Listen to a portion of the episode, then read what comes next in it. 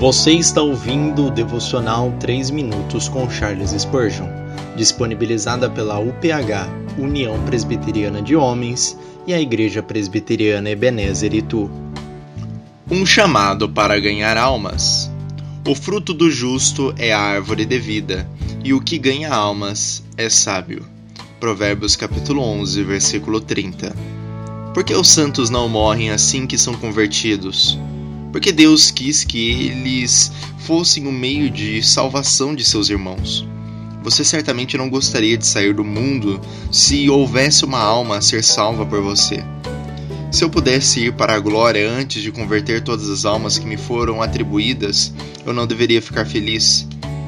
Não que queremos entrar no céu até que o nosso trabalho seja feito, pois ficaríamos desconfortáveis se restasse uma única alma para ser salva por meio de nós. Pense comigo.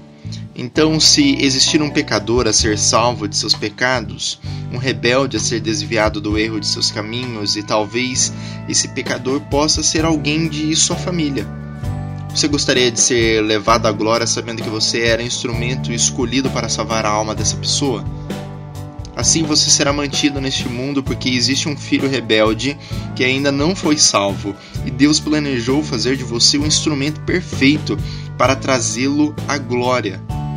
Pode ser que você seja mantido aqui por causa de um de seus filhos, por você ser um instrumento para a sua salvação. Assim, com certeza, você se sentirá feliz em saber que você será usada para conduzir seu filho à salvação, mesmo precisando permanecer mais um tempo neste mundo. Deus, desejo viver minha vida de tal maneira que eu conduza outras pessoas a Ti.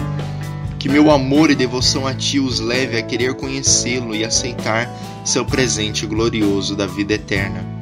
Amém.